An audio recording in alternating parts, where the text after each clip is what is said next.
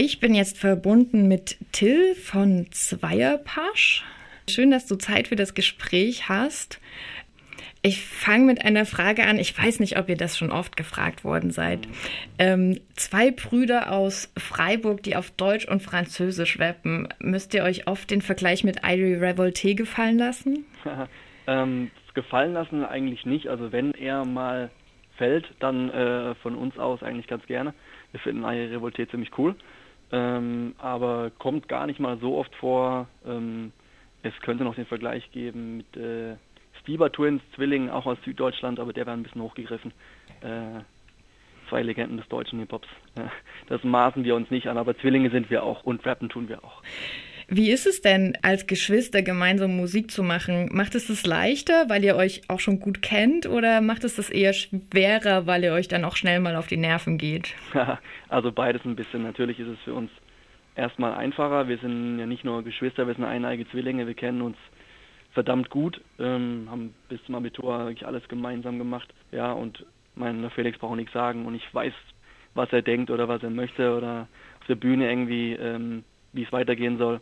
Da ist schon ein sehr, sehr guter Draht, was mit Sicherheit für uns die Zusammenarbeit ähm, einfacher macht, aber auch nicht immer. Also wenn man sich so gut kennt und schon jetzt, wie wir, zehn, zwölf Jahre zusammen an so einem Projekt arbeitet, wie wir es jetzt machen, Zweierpasch Musik, das immer professioneller wird, dann geht man sich auch mal auf den Keks.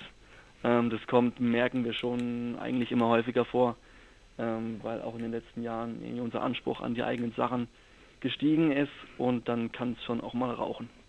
Habt ihr Rap eigentlich gemeinsam entdeckt oder wie, ähm, ja. wie seid ihr da dazu gekommen? Also wir kamen eigentlich über die Liebe zum, zum Hip-Hop, äh, selbst zum Rappen. Wir waren ähm, in Jugendjahren äh, in der Clique, wo eben viel Hip-Hop gehört wurde und wo alle irgendwie auf Graffitis standen und ähm, wo wir damals halt äh, 90er Jahre ähm, die Sachen gefeiert haben, die hoch und runter gelaufen sind, äh, Sammy Deluxe, Beginner, dann die Stuttgarter Sachen, massive Töne und so weiter und so fort. Ähm, und das haben wir gemeinsam entdeckt und dann auch äh, die ersten gemeinsamen wackeligen Schritte mit Freestylen gemacht. Okay, und wie schnell ist dann auch das Rappen auf Französisch dazu gekommen oder wie seid ihr überhaupt dazu gekommen? Es hat eine ganze Weile gedauert. Also wir haben angefangen äh, mit den ersten Gehversuchen auf Deutsch so Mitte, Ende 90er Jahre. Ähm, damals hatten wir ähm, schon Französisch an der Schule, aber äh, waren weit entfernt davon, irgendwie fließend Französisch zu sprechen. Äh, das kam dann erst äh, nach dem Abitur, als wir ein Dreivierteljahr in Frankreich waren und dann irgendwie Frankreich für uns entdeckt haben und unsere Sprachkenntnisse ausgebaut haben und dann französischer Rap, äh, da haben wir erst mit angefangen. Hm. Mitte der 2000er Jahre, also 2005, 2006 hatten wir den ersten Franzosen bei uns in, in der Band, der auf Französisch gerappt hat und als der dann Ende der 2000er Jahre äh, beruflich nach Bonn ziehen musste, haben wir uns gesagt, ja, jetzt müssen wir es so selbst machen, haben es versucht und es hat wundersamerweise sogar geklappt. Das kann ja auch nicht jeder von sich sagen, dass man zweisprachig äh, sprechen, geschweige denn rappen kann. Wie ist es sonst so bei euch, die Aufgabenverteilung, wenn ihr zum Beispiel neue Songs entwickelt? Äh, Gibt es eine klare Aufgabenverteilung zwischen euch beiden? Ist einer für die Beats, einer für die Texte zuständig oder wie läuft es? Hm, klare Aufgabenverteilung gibt es bei uns eigentlich über, überhaupt nicht. Also, gibt es schon, aber ähm, die Aufgaben sind, unterscheiden sich nicht. Also, ähm, wir beide schreiben Songs, mal kommt der eine mit einer Idee um die Ecke, mal der andere. Ähm, wir beide ähm, haben da eigentlich ja alle Aufgaben in der Hand so und das wechselt sich immer ab. Also der, der gerade irgendwie mehr Zeit hat oder mehr Kreativität, ähm, schlägt was vor oder macht was. Genauso auch Homepage-Betreuung, irgendwie Pressearbeit, mit dem Label irgendwie Kontakt ähm, oder ähm, neue Konzepte irgendwie entwickeln für unsere pädagogischen Sachen. Also da ähm, machen beide eigentlich alles. Auf den letzten Punkt, den du angesprochen hast, kommen wir gleich nochmal. Vorher habe ich noch eine Frage. Frauen, die rappen, werden ja ziemlich oft in so Interviews dann auf ihre Position als Frau im Rap-Business angesprochen. Wie ist es bei dir? Denkst du, dass du als Mann im Rap, dass du eine männliche Perspektive in deinen Songs rüberbringst oder einnimmst?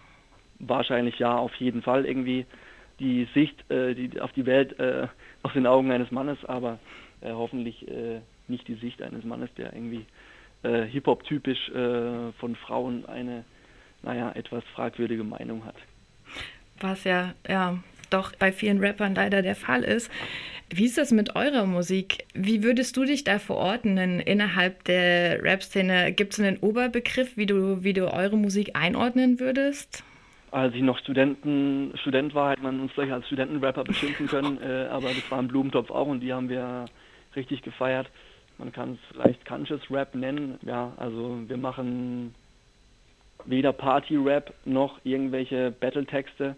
Also bei uns geht es äh, in den allermeisten Fällen um sozialpolitische, gesellschaftliche Themen oder irgendwie allgemein ja, Probleme, denen man irgendwie über, über, über den Weg läuft in, in seinem Leben oder gesellschaftliche Tendenzen irgendwie. Also ich würde mal äh, wagemutig behaupten, äh, Conscious Rap, ähm, aber sich zu, selbst zu definieren ist immer irgendwie schwierig. Eigentlich ist es angenehmer, wenn es andere tun, so dann muss man sich danach nicht mehr für, für rechtfertigen. Ja, und also ist ja auch schade in so einer Schublade, da ist dann nicht mehr so viel Platz, auch mal andere Sachen zu machen. Ja. Genau, du hast gerade gesagt, ihr, ihr, sprecht viel über gesellschaftspolitische ähm, Probleme oder auch äh, Themen überhaupt. Was denkst du denn, bei wem kommen eure Lieder so an? Wen könnt ihr damit so erreichen? Feste Zielgruppe haben wir eigentlich gar nicht. Also um, alterstechnisch, also wir sind weder irgendwie nur auf äh, m, Schüler irgendwie ausgerichtet, noch äh, richten wir uns jetzt mit dem ganz hohen Anspruch irgendwie an Leute, die schon studiert haben und äh, 500 Bücher gelesen haben. Äh, wen richten wir uns, ja? Also wir sind, da wir eine zweisprachige äh, Band sind, Deutsch-Französisch und es auch irgendwie in unseren Texten ziemlich stark vorkommt, ähm, haben wir schon irgendwie viele Hörer, die sich dann irgendwie auch für das andere Land interessieren oder die andere Sprache oder sogar beide Sprachen irgendwie sprechen, wobei das keine Voraussetzung ist, um irgendwie die Musik äh, hören oder verstehen zu können. Ich denke mal, viele Studenten irgendwie und, und Menschen, die sich äh, sonst mit irgendwelchen solchen gesellschaftlichen Problemen und Hip-Hop auseinandersetzen. Ja, also mhm. wir haben viele, also viele, die uns hören, sind prinzipiell keine keine straighten Hip-Hop-Fans. Das merken wir immer wieder. Wir sagen, wir hören oft auch nach Konzerten oder so, also Hip-Hop mag ich eigentlich nicht so, aber bei euch ist schon irgendwie cool so. Ah, das ist ja auch durchaus ein Kompliment. Klar, auf jeden Fall ein Kompliment so, aber wahrscheinlich sagen wieder andere, die irgendwie straight Hip-Hop hören, ja, die Jungs sind mir viel zu unstraight. Also ja. äh, mir fehlen die Schimpfwörter und mir fehlt äh, die Beleidigung von was weiß ich wem. Also Davon gibt es ja aber auch schon jede Menge. Davon gibt es eigentlich genügend, ja, das stimmt. Ja, da gibt es auch welche, die machen es sehr gut und andere, die machen es dann nicht so gut, aber das Feld überlassen wir dann denen. Jetzt mal abgesehen von den Leuten, äh, die ihr tatsächlich erreichen könnt und die dann tatsächlich vor eurer Bühne sitzen oder ähm, stehen, meistens wahrscheinlich ihr, mhm. oder ähm, zu Hause sitzen und euer Album anhören. Was wünschst du dir denn? Was ist deine Motivation, die Musik zu machen? Was wünschst du dir, was du damit erreichen kannst? Wenn die Leute vor der Bühne tanzen, freue ich mich riesig so, aber das ist eigentlich äh, nicht mein Hauptziel. Also wenn, wenn ich schaffe mit meiner Musik und den Texten die Leute so ein bisschen zum Nachdenken anzuregen und dass so ein bisschen der Funke irgendwie überspringt, dass man sich sagt, ja, vielleicht soll ich doch mal irgendwie, keine Ahnung, ins Ausland reisen, irgendwie Sprache lernen oder vielleicht soll ich doch mal irgendwie, äh, keine Ahnung, mir die Flüchtlingsgeschichte ein bisschen näher anschauen, wo wir auch einen Song, Song zugemacht haben oder mhm. äh, vielleicht sollte ich irgendwie selbst, keine Ahnung, anfangen, Texte zu schreiben, weil ich sehe irgendwie bei den Zweierpass-Jungs so, Musik ist irgendwas Grenzüberschreitendes, äh, was verbindet und vielleicht für mich auch irgendwie ein Weg, äh, etwas Neues zu entdecken irgendwie und damit in Kontakt zu anderen Leuten zu treten. Also ja, wenn es so einen kleinen Hebel im Kopf um, umlegt und Klick macht, dann, dann bin ich schon zufrieden. Okay, und bei diesem Ziel verlasst ihr euch ja nicht nur auf eure Musik, sondern ihr geht auch auf äh, Jugendliche im Speziellen zu und ja, unterstützt die dabei, selber Rap zu machen. Ihr macht äh, pädagogische Projekte mit Jugendlichen. Wie ist es dazu gekommen?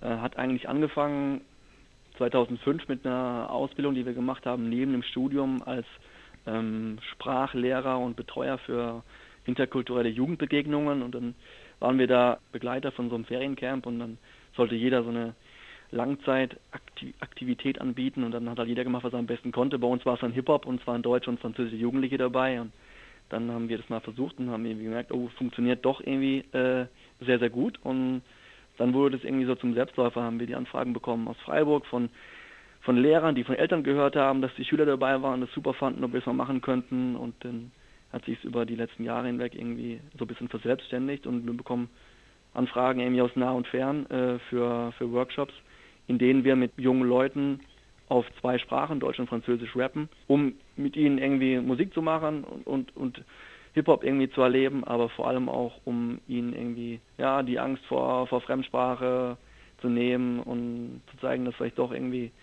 so äh, Sprache lernen auch was Cooles sein kann und dass es sich lohnt, dass man danach irgendwie was mitmachen kann, was richtig Spaß macht, wie wir zum Beispiel Rap auf zwei Sprachen.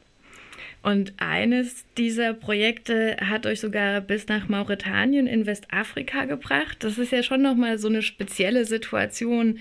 Wie ging es dir dabei, als weißer Hip-Hop wieder zurückzubringen, dahin, wo er so herkommt? Ja, schön gefragt, ja. Ähm, also wir waren vor ähm, zwei, zwei Jahren ungefähr in Mauretanien für, für eine Woche im Auftrag der deutschen Botschaft. Wir sind in Westafrika, ein Workshop haben dort mit jungen Afrikanern Rap, Rap-Workshops gemacht und ein Konzert gespielt. Ähm, ja, das war schon irgendwie crazy. Also erstmal die Anfrage überhaupt, äh, eine Woche nach Afrika mit deiner Musik, um da was zu machen. Das fanden wir irgendwie total verrückt und haben eine Woche da den, den jungen Leuten ja, irgendwie so das, was wir unter Rap verstehen, beigebracht und die haben, hatten auch alle schon irgendwie Rap-Erfahrung, haben uns äh, so ein bisschen ihre Sicht der Dinge gezeigt und wie sie das machen. Und ich glaube, wir haben alle irgendwie voneinander gelernt. Also sie irgendwie vielleicht so das äh, strukturierte, organisierte deutsche äh, Arbeiten, irgendwie, wie komme ich auf ein Album, irgendwie mache ich einen Song, wie bereite ich ein Konzert vor. Ähm, und wir von denen ganz viel Spontanität und irgendwie so diese, dieses, äh, wir machen einfach mal, das wird schon so, das, was, was wir auch immer wieder merken, was einen auch bremsen kann, was die Deutschen halt irgendwie so nicht haben, passt halt mal ein fettes Konzept so, alles muss irgendwie durchdacht sein, dann geht's erst los. So, nee, die machen es andersrum. Die fangen erstmal an, und schauen, ob da irgendwas draußen steht und das wird auch sein Gutes. Also es war in Mauretanien irgendwie für uns richtig dicke Erfahrung und ich glaube, das war es für die auch. Also ich, nach den ihren Aussagen waren wir die ersten deutschen Rapper irgendwie überhaupt im ganzen Land, die jemals da waren. Ja, es war, Afrika ist ein magisches Land und äh, wie du gesagt hast, also da liegen sehr, sehr viele Wurzeln und das merkt man da auch. Also was die jungen Leute da vor Ort äh, an Talenten haben, das ist unglaublich. Ja. Also da viele, die hier in Deutschland aufwachsen, sind dagegen echt eine, eine Null. so war unser Eindruck. Und dann anzukommen mit äh, Rap irgendwie auf Deutsch und Französisch ist ja eigentlich ein Witz, weil äh, die Afrikaner haben alle irgendwie mehrere Sprachen. Ähm, also in Mauretanien sprechen sie mh, hm, dann äh, Französisch, das lernen sie in der Schule, und dann äh, Arabisch, das sprechen sie sowieso. Ähm, dann haben sie noch mehrere Dialekte, irgendwie äh, regionale Sprachen. Und äh, also die rappen ja alle mindestens auf drei Sprachen, also da war zwei Apache. Da sahen wir ziemlich alt aus. Okay, also wirkt auf jeden Fall so, als wenn du von da auch ganz viel gelernt hast und es nicht nur so ein Input war, sondern ihr einfach für euch auch ganz viel mitnehmen ja, konntet. Ja, ja. ja, das ist doch großartig. So ist eigentlich immer, also auch bei den Workshops in Schulen hier mit deutschen Schülern oder mit französischen. Also wir gehen da total gerne hin, weil wir irgendwie auch immer was von denen lernen und sehen, was die so, wie die so ticken und funktionieren. Und für uns ist eigentlich immer eher dann so Zusammenarbeit äh, mit denen und gemeinsam was machen, seien es nur in, in drei Stunden, da hinkommen und denen irgendwie was zu erklären und zu sagen, jetzt mal so und so. Also da entsteht eigentlich immer, das Beste entsteht eigentlich immer, wenn du es gemeinsam machst. Das ist doch ein total schönes Schlusswort. Als allerletztes will ich aber natürlich noch gerne von dir wissen, ob wir und wenn ja, wann äh, was Neues von Zweierpasch erwarten dürfen. Ja klar, also wir sind an einigen Sachen gerade dran. Unter anderem drehen wir gerade ein Video zu einem Song zu Kinderrechten, äh, den wir gemacht haben. Der wird, glaube ich, ganz gut geworden und wir haben eine spektakuläre Idee für ein Video. Das wird in den nächsten Wochen hoffentlich das Licht der Welt erblicken und wir arbeiten an einem äh, Live-Album mit unserer Band. Also nichts mehr aus der, keine Sounds mehr aus der Dose, alles äh, handgemacht. Und äh, wir sind wahrscheinlich im Oktober fürs Goethe-Institut eine Woche in der Ukraine auf Tournee und wenn wir da waren, dann äh, gibt es mit Sicherheit auch ein paar Sachen zu berichten. Cool. Ich danke erstmal soweit. Danke, danke. Und ja, wünsche ganz viel Spaß mit all den tollen Projekten, die da so anstehen. Dankeschön. Beste okay. Grüße nach Marburg. Dankeschön. Ciao. Ciao.